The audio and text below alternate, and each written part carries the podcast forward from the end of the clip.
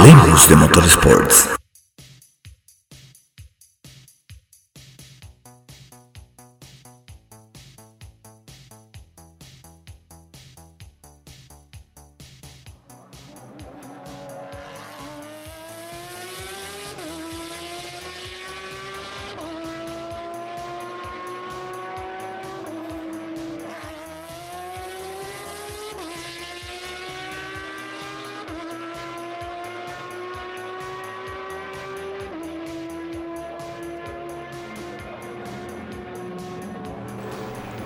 Amigos, muy buenos días, noches y tardes para los que estén en diferentes usos horarios. Quinta entrega de Hablemos de Motorsport. Hablemos de Motorsport. Quinta entrega por Anchor.fm. Una semana cargada de informaciones. Muchísima actualidad referente a INSA, IndyCar y Fórmula 1, la cual se la estaremos llevando en esta entrega hecha con mucho cariño para todos ustedes. Recordando que la pasada entrega, que debió ser la semana pasada, no se dio motivado por el periodo electoral por el cual pasa República, o pasó República Dominicana, del cual, gracias a Dios, todo salió de forma eh, totalmente normal, una fiesta de la democracia en la cual los dominicanos se dieron cita. Así que no se mueve sus asientos, manténgase con nosotros que en breve comenzamos con el contenido de Hablemos de Motorsport, quinta entrega, igual Polanco. Así que no se muevan.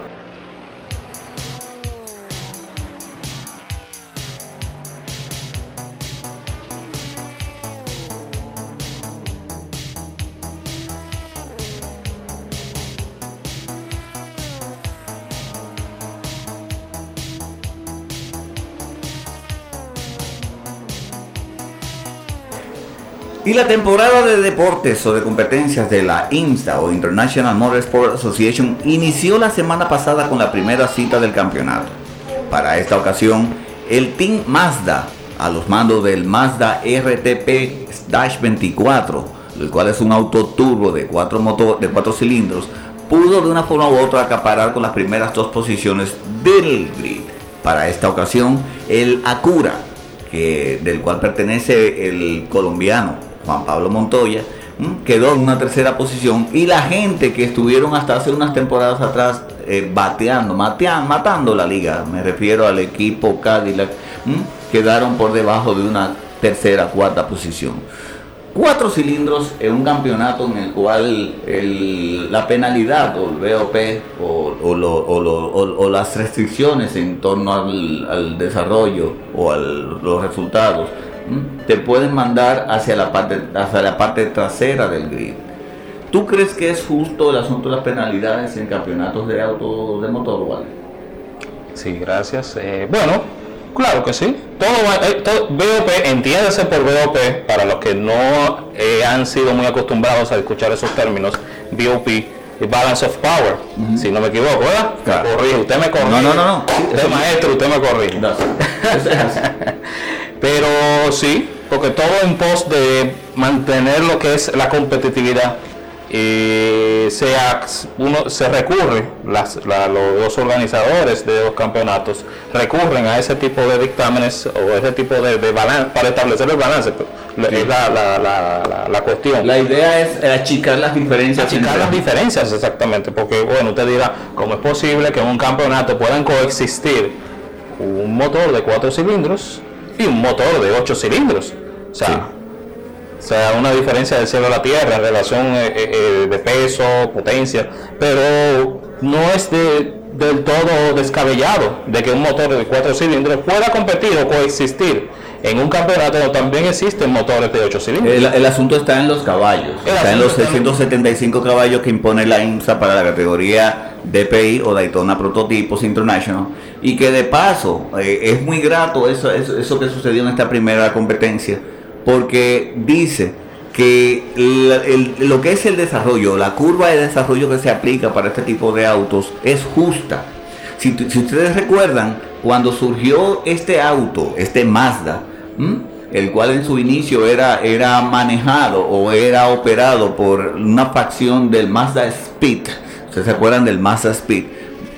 No se veía los resultados y estaba plagado de, muchísimo, de muchísimas fallas en cuanto a su en cuanto a su performance en pista, pero con la contratación del Team Joss, que es el mismo Team by Joss que, que manejó al equipo Audi en la categoría LP1, LMP1 de, del WEC y del cual fueron varias veces campeones del mundo ellos lograron en sí tener un mejor ajuste de lo que eran las prestaciones del vehículo y ya hoy vemos los resultados. Eso es así. Ya hoy vemos los resultados. Ahora que mencionas lo del WEC, hay que mencionar un precedente respecto al uso de un motor cuatro cilindros en la competición. Sí. Porque recordemos que el famoso y ya icónico eh, Porsche 919 LMP, eh, LMP1 Sí. Utilizó un, motor de cuatro cilindros Ah, sí, asociado a, a- a una tecnología híbrida que le suplementaba el- la potencia y los caballos que necesitaba para cumplir con la normativa.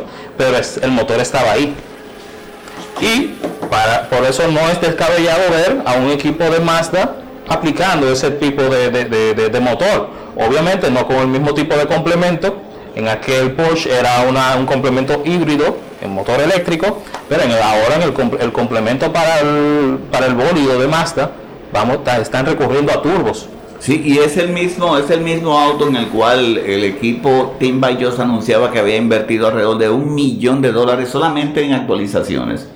Ojo con esa parte, o sea, hablamos de autos que son todos de una forma, diríamos que spec, en el cual tienen que mantener una relación en cuanto a reglaje muy, muy parecida entre una marca y otra, pero este equipo o este, este grupo de ingenieros se dieron la tarea de llevar lo que eran lo- las prestaciones del auto un poquito más allá y tuvieron que invertir alrededor de un millón de dólares en la creación de todo un paquete aerodinámico que hoy día vemos los resultados. Otra noticia que nos llega del mundo de los de, de Linza, en, ese- en este caso es calientica, y habla de que Roger Penske extendió su invitación oficial al equipo Ferrari para que la marca italiana pasara a ser la tercera suplidora de motores para el serial IndyCar. Recuerden que en la actualidad el IndyCar es propulsado por motores Honda y Chevy. Ferrari vendría a ser la tercera marca, en este caso europea, en, en entrar al serial.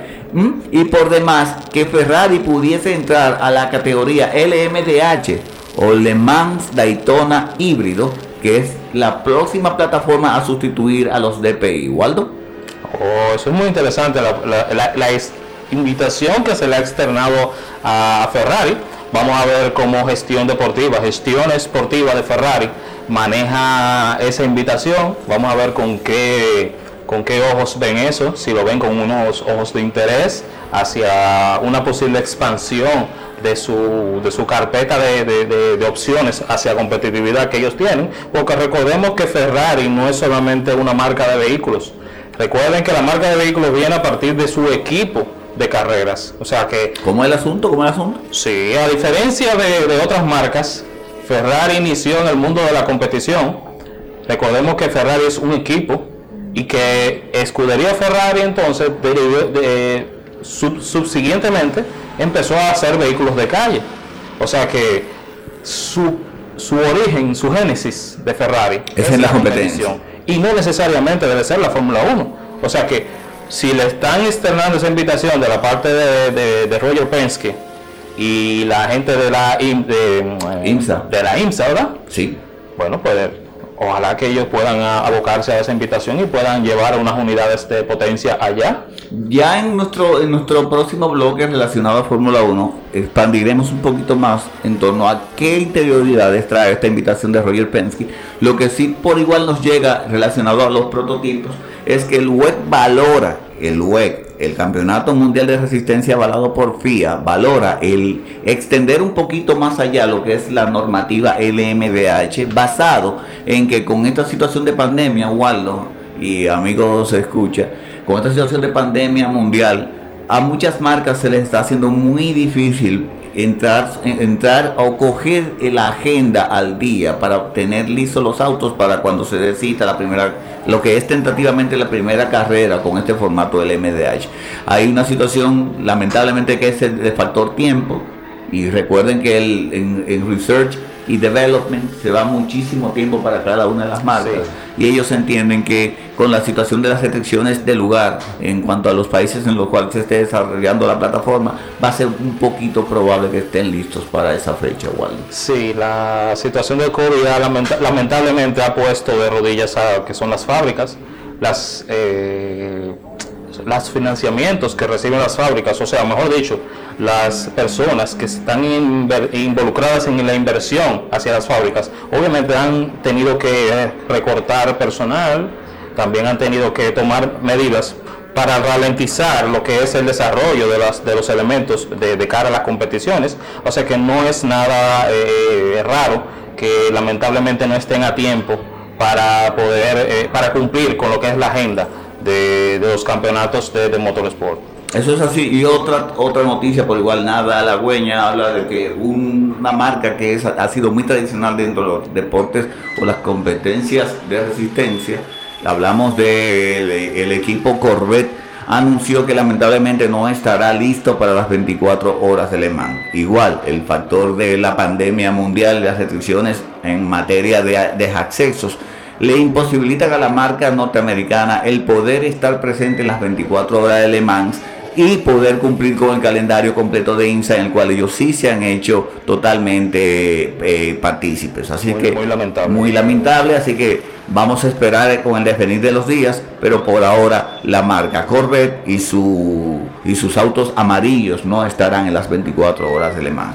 De esta forma concluimos, con la primera entrega del día de hoy, así que no se vaya de sus asientos, manténgase con nosotros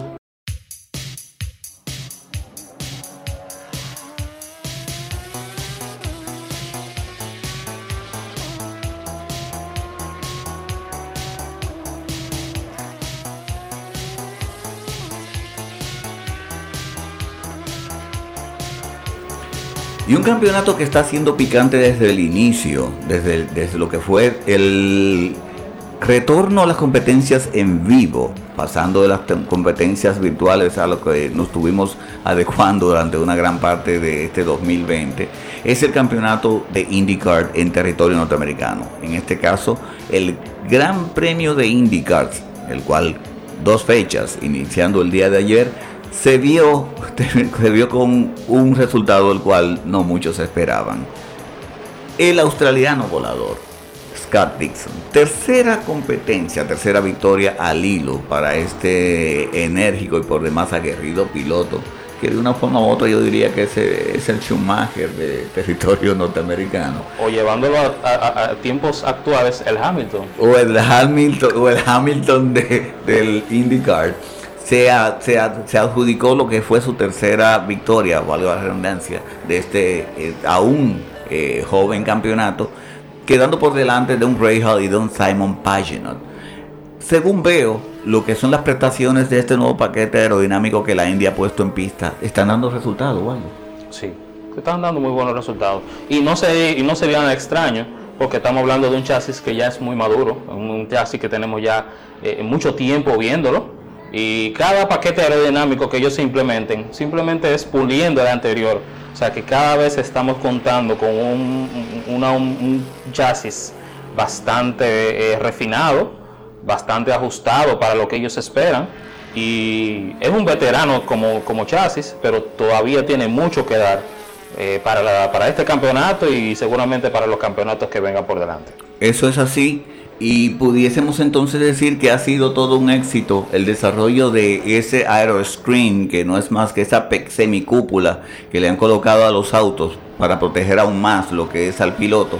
Algunos entendíamos que eh, a esas alturas ya las quejas por parte de los pilotos iban a, a requerir el retiro del mismo del mismo artefacto de los autos, pero ha sido lo contrario. Los pilotos se han acostumbrado mucho más y el factor calefacción interna en el cockpit no ha sido un referente para nada. No ha sido nada, ningún agravante, no ha sido nada eh, eh, que, hay, que ponga en comprometido lo que es el, refrescar, el mantener refresco al, piloto dentro del cockpit. Y realmente es la única novedad sobre el chasis que tenemos, relacionado al año pasado, obviamente, porque no lo tenía pero ya e, ese aeroscreen fue muy probado, fue probado en varios ambientes y resulta ser muy efectivo. Y la, realidad es que estuvo ahí, eh, eh, está ahí. Eh, ninguna queja de los pilotos. O sea que todo bien con ese aeroscreen.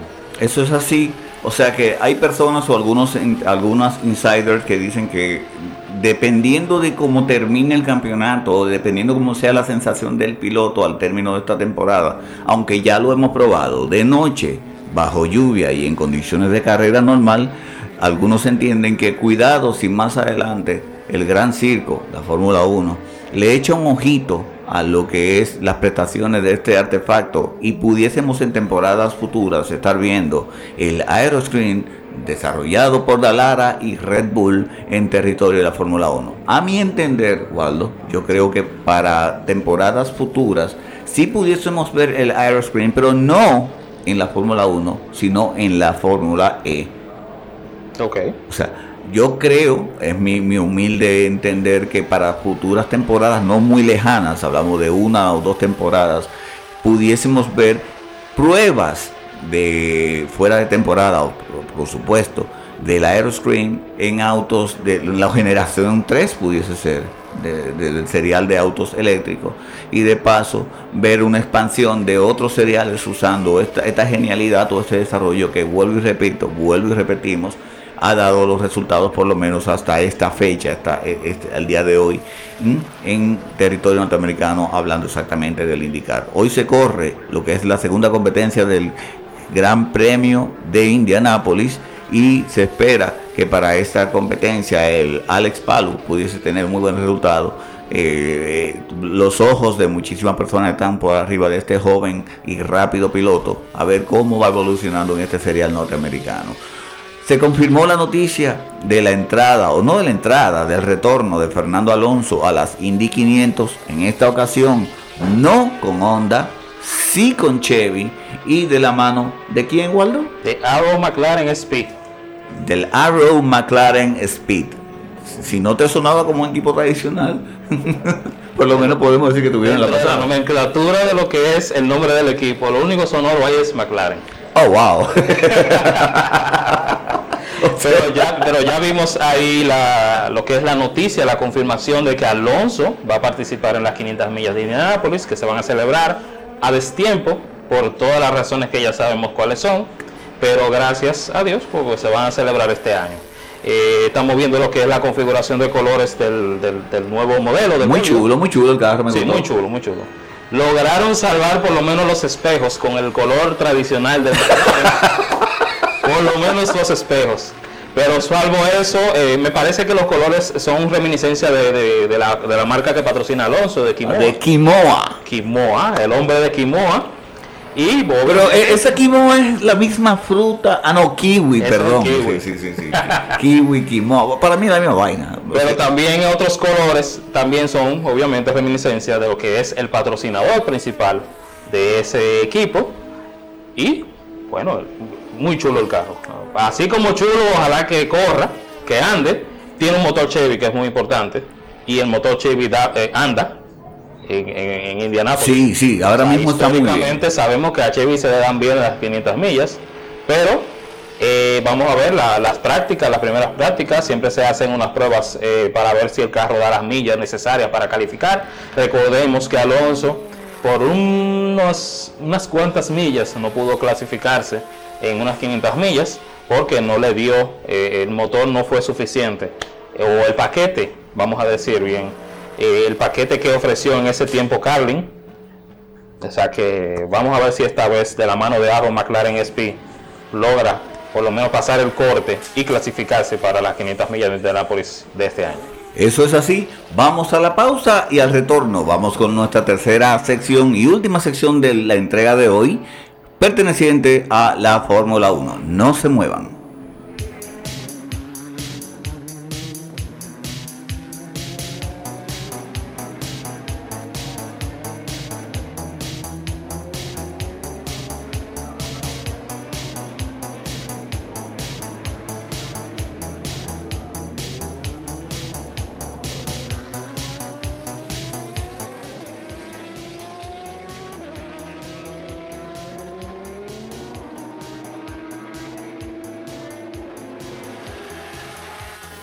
Si existiera alguna forma de cómo definir el inicio de temporada de este gran circo al cual llamamos Fórmula 1, solamente me viene una palabra a la cabeza.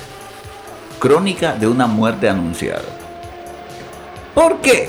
Porque si traemos en todo su contexto lo ocurrido en la pretemporada, se sabía lo que nos pudiese suceder al día de hoy. Es justamente lo que en la entrega anterior, Waldo, habíamos comentado en torno a lo que sería el pick order. Pero antes de entrar al pick order, hablemos de las primeras dos entregas. ¿Gran premio de dónde, Waldo? Dos primeras, las primeras dos entregas fueron en el circuito, en el mismo circuito del Red Bull Ring, circuito de Red Bull, por demás decirlo. Y la primera entrega fue el GP de Austria, y el segundo, como no se le podía llamar GP de Austria, pues se denominó GP de la Estiria. ¿Y la Estiria qué es? En, en, alusión a lo que es la región donde está ubicada el circuito de Spielberg, que es la región de la Estiria.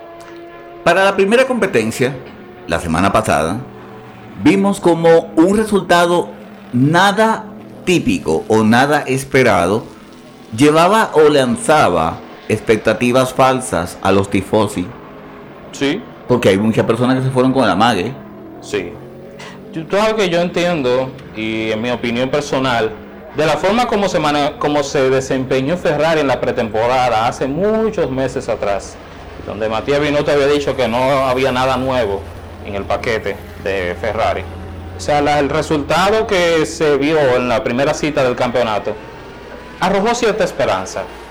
Y Pero ¿a quién? segundo- ¿A quién? ¿A quién? bueno, será los tifosis, a los que mantienen la esperanza de que, de que Ferrari vuelva una vez más a lo que es el tope de la categoría reina. eh, cosa que se le ha hecho difícil los últimos años. Primero Pero, pero, pero, no, no, no, espera, espera, espera, espera, espera, espera. Me disculpa, tú me disculpas y me disculpan también los amigos oyentes. Pero antes de eso, Sí, porque yo quiero que analicemos la situación de Ferrari ya eh, de una forma directa. La primera competencia. ¿Quién ganó? la primera competencia la ganó, oh sorpresa, Mercedes. Oh, sorpresa, Mercedes. Oh sorpresa. Pero Hamilton, No, ¿quién ganó? ganó Valtteri Bottas. Oh, wow. quien no solamente ganó la competencia, lo hizo desde el primer cajón de salida. O sea, él fue el hombre, el poleman, Ok. y no solamente eh, eh, eh, arrancó primero, gestionó una buena carrera que no tuvo mucho drama, pero sí tuvo buenas situaciones eh, y buenas oportunidades y posibilidades para muchos pilotos, pero dentro de las cuales no cuajaba el nombre, por ejemplo, de Sebastian Vettel y tampoco Charles Leclerc, salvo el hecho de que él a última hora logró cuajar una segunda posición. Es para esta competencia en la cual el equipo Mercedes se quejaba de situaciones de rendimiento en uno de sus monoplazas. Hablamos del auto de Hamilton. Y es justamente para este gran premio en el cual se desvelaba lo que era el leap de rendimiento o la mejora de rendimiento por parte del Racing Point y demás.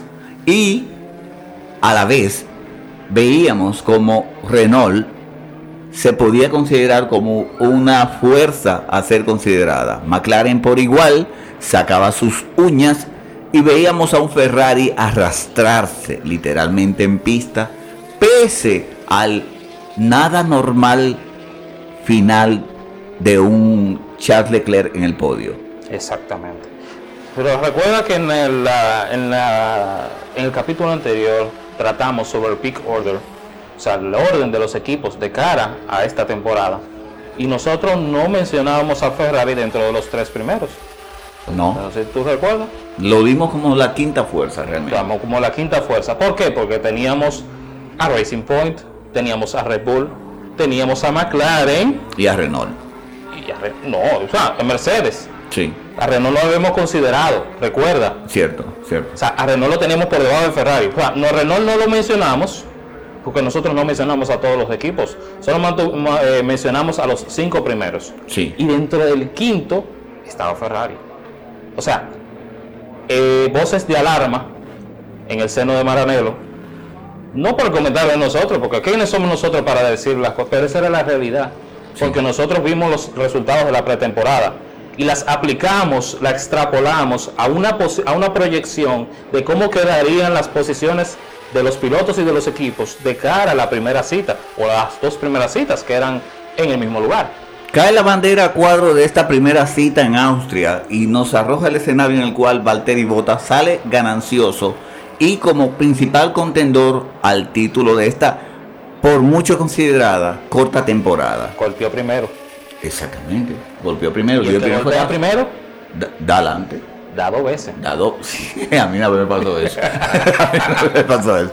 Entonces, queda, como dijimos anteriormente, un mensaje nada claro sobre lo que era la realidad de Ferrari. Sí vimos durante todas las semanas las noticias que rondaban el mundo en el cual decía que Ferrari no estaba bien. No estaba bien. El mismo Binotto reconocía que las mejoras o el paquete aerodinámico llevado por Ferrari a Austria no era para nada positivo para ellos. Y Vettel se quejaba de que el auto no andaba en las rectas por igual. Tuvo que luchar con ese carro.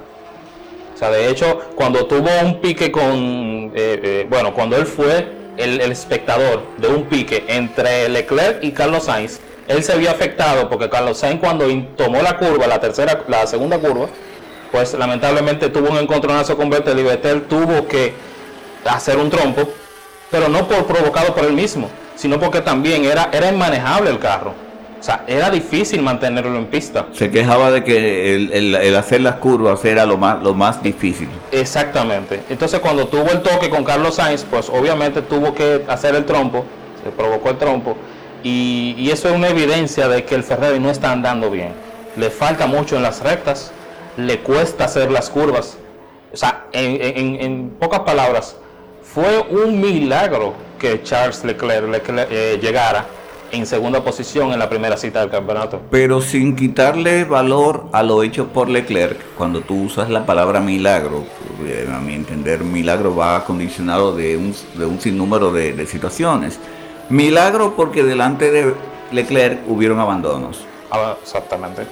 Hubieron abandonos que motorizaron o catapultis, catapult, fueron catapultas para o sea, que, para él que él tuviese beneficiado, él, él fue ganancioso Sí. de una serie de abandonos o de malas for- de infortunios de otros pilotos, de otras máquinas que no llegaron hasta el final y producto de esos infortunios, pues Charles Leclerc se vio impulsado hacia esa segunda posición. ¿Y quién tenemos en tercera posición detrás de él? Usted dirá.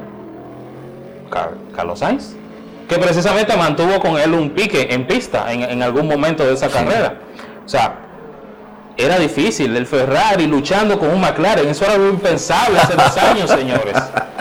Todavía el año pasado, decir que McLaren y Ferrari estaban echando un pique, o sea, te daba, eso era una sorpresa. Tú O sea, pensabas- eso tú te pensabas- recuerdos de, de la década pasada. Exacto, exacto. Eso, tú pensabas en los era llevarnos 80. a la década pasada. McLaren y Ferrari no son los mismos McLaren y Ferrari de esta época. O sea, el año pasado McLaren no es- estaba bien, pero no tanto como, como para alcanzar a Ferrari.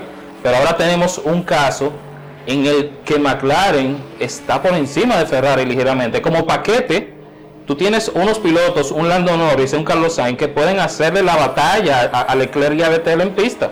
O sea, eso era algo impensable el año pasado. Pasan cinco días desde esa cita y las noticias de, cita, de esa Italia es que Ferrari estaría llevando todo un paquete aerodinámico en el cual trabajaron día y noche, así lo dijeron ellos.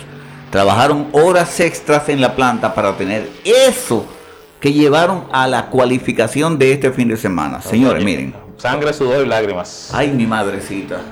Ay, Pero sobre todo lágrimas porque todavía siguen ay llorando. Jesús. Ferrari, Ferrari está penando este año. Pero ok, dale con la actualización. ¿Qué pasó? Ay, mi madre. Señores, uno se ríe, pero eh, uno hace jocosidad de esto, pero realmente lo de Ferrari es digno de tomar en consideración. O sea, De lo que no se debe hacer. no, de lo de que lo no que se no debe, se de debe hacer. hacer. Realmente no están bien. No están en la dirección correcta. Desde Y- que y comienza, Binotto, ¿Qué desde, pasa con Binotto?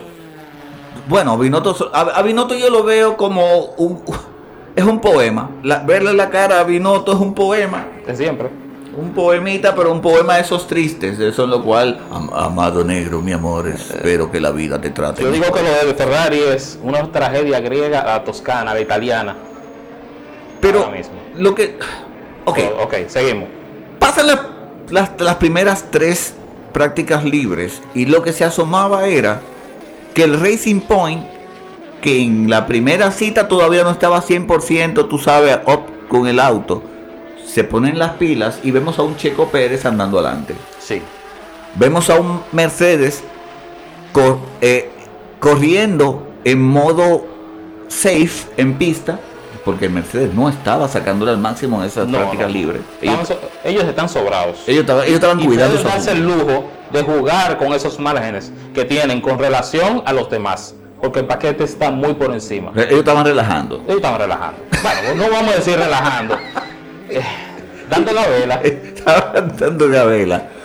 Y vemos a un Ferrari que estaba lejos, pero lejos de todos. Dos pilotos luchando con, con- con- esa, con esa montura, con sus respectivas monturas.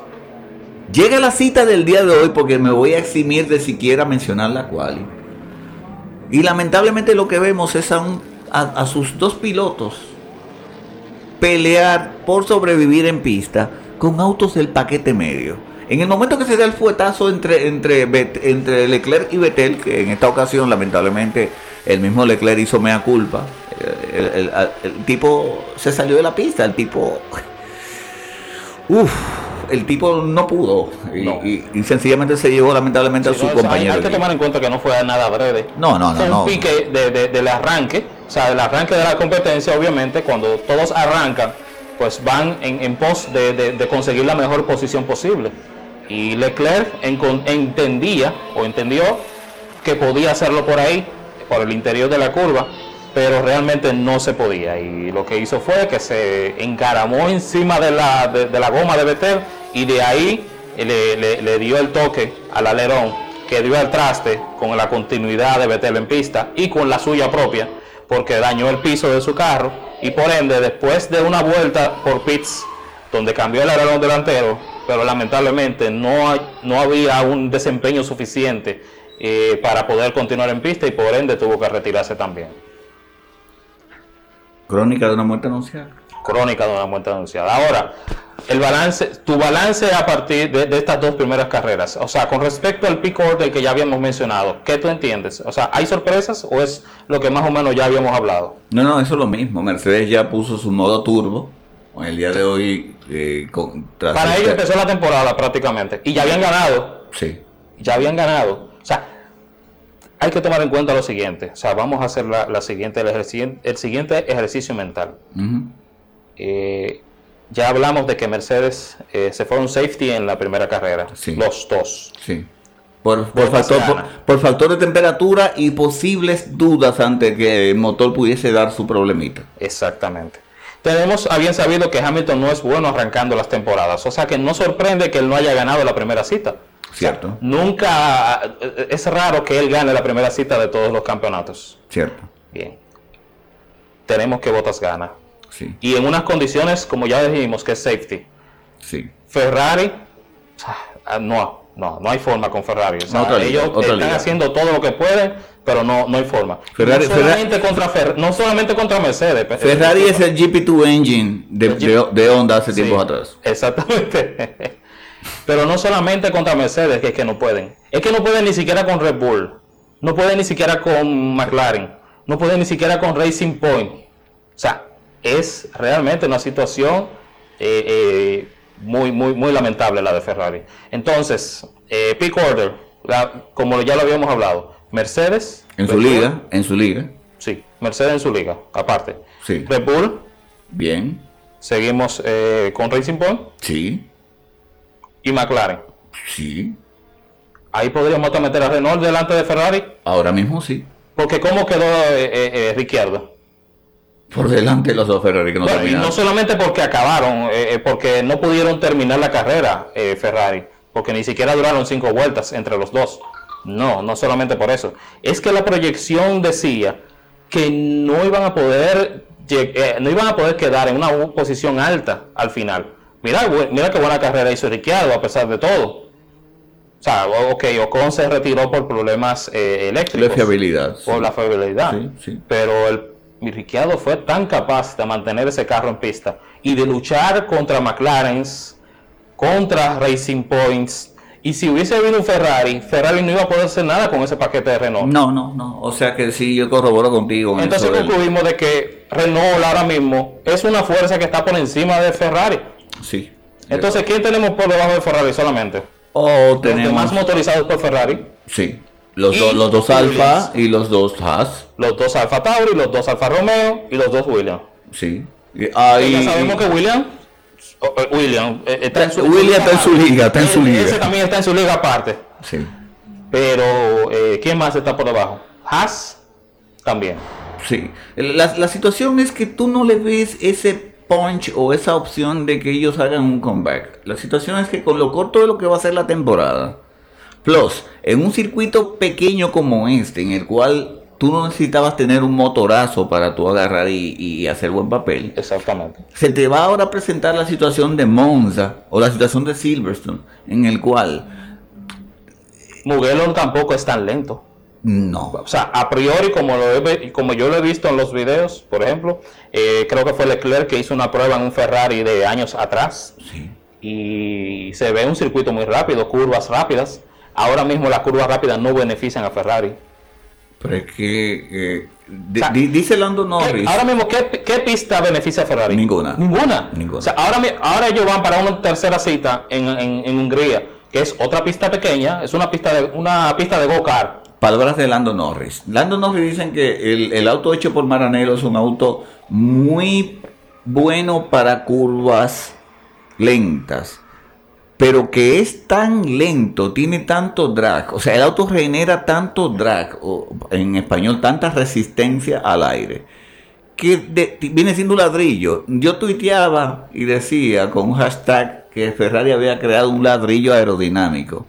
Es justamente eso. Y cuando en materia de aerodinámica o en materia de deporte motor se habla la palabra ra- ladrillo, se refiere a un ladrillo. El ladrillo no corre, no avanza. Eso no avanza. A menos que sea el ladrillo que usaba el ratón Ignacio cuando se lo pegaba en la cabeza a la gata loca. Aquella vez que ella decía, ¡Ay, Ignacio, eres todo un encanto! Ese es el único ladrillo que yo recuerdo volara. En el caso de Ferrari, no. No, no. Mira que ahora mismo los Ferrari andan juntos, no solamente el equipo oficial, también los equipos clientes. Señores, no, no, no. Mira, estamos hablando mucho de Ferrari, pero es... ¿Por qué estamos hablando tanto de Ferrari? Porque Es la su Fórmula Uno. situación contrasta con lo que deben ser como equipo. Sí. Deben ser una referencia. O sea, a lo que es Mercedes ahora, debería ser Ferrari. Pero es que ni siquiera son la sombra de, Mercedes ahora mismo en pista. Nos dicen, nos dicen que más rápido sale Binotto de Maranello al- antes de que termine la temporada que, que salga Betel de, de ese equipo. Bueno, de, de esta vuelta, de esta vuelta, como decimos aquí, se van los dos. Y Betel sabemos que ya se va, seguro. Sí, Pero Binotto yo creo que también se va.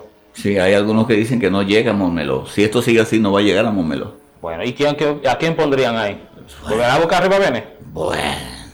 Y la relación de Ferrari y Betel no anda muy bien. No. No, no anda bien. Mira y- que fueron muy polite eh, con la- las declaraciones que dieron tras los dos abandonos, tanto Matías Binotto como Sebastián Vettel y Charles Leclerc. Eh, fueron muy polite, o sea, cada quien no se señalaron, nadie señaló a nadie. Eh, el bien del equipo, mencionaron el bien del equipo, de que tenemos que mantenernos unidos y de que le van a buscar la vuelta a esa mala, esa mala pasada que están teniendo actualmente. Y esta semana hubieron desmentido por parte de Christian Horner referente, de tanto de Christian Horner como de, Hel- de Helmut Marko, en torno a si el alemán estaría aterrizando en la segunda butaca de Red Bull para la próxima temporada.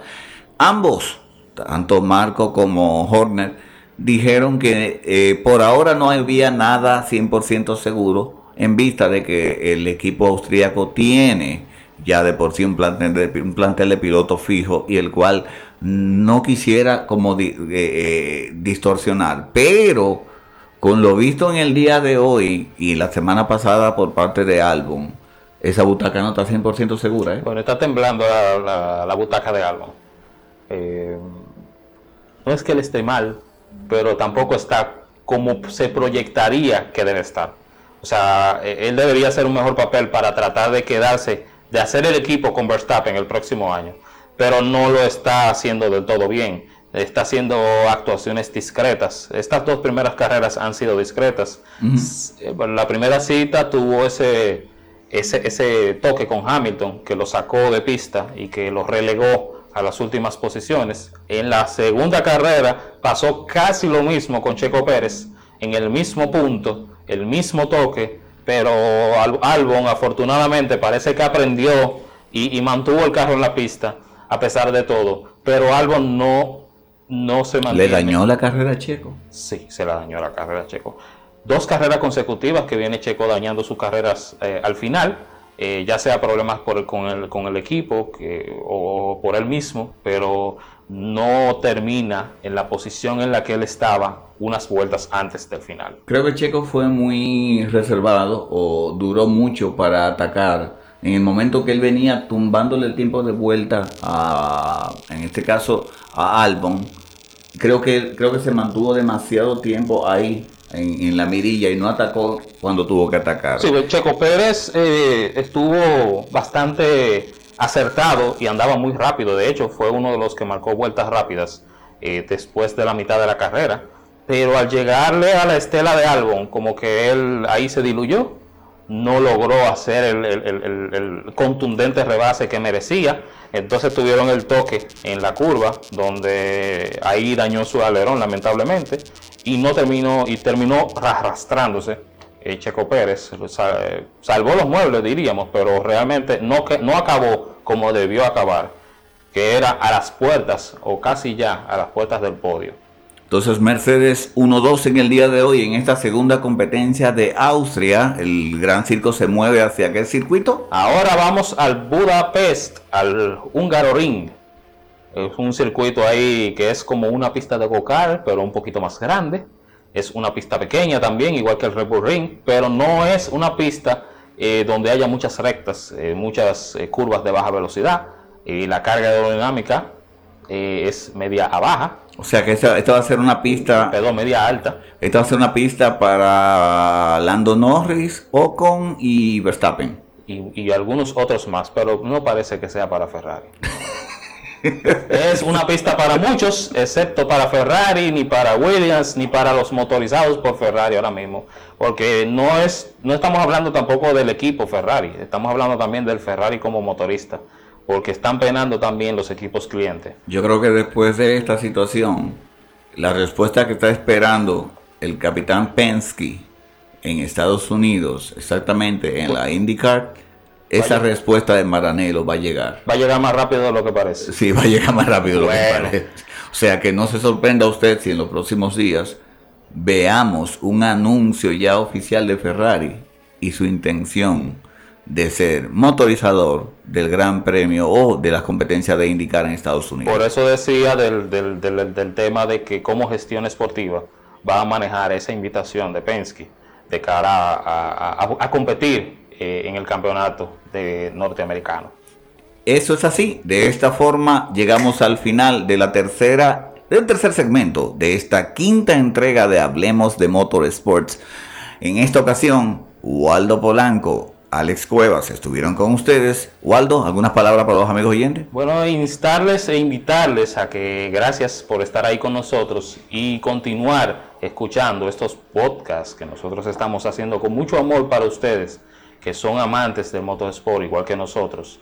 Y así que manténganse por ahí, atentos, que nosotros ya anunciaremos más capítulos y darle seguimiento, dándole seguimiento a este mundo maravilloso del motorsport en general, que ya gracias a Dios lo tenemos con nosotros, luego de este proceso de pandemias y de recogimientos y todo lo demás, ya estamos nosotros más o menos abriéndonos hacia este mundo del motorsport. Gracias a todos a ustedes por la, por la sintonía con nosotros, por estar ahí hasta el final y que sea hasta una próxima entrega. Eso es así, sigue con su mascarilla puesta, no se descuide, no me baje la guardia, arrivederci, sayonara, solón, bye bye, good night. Hablemos de Motorsports.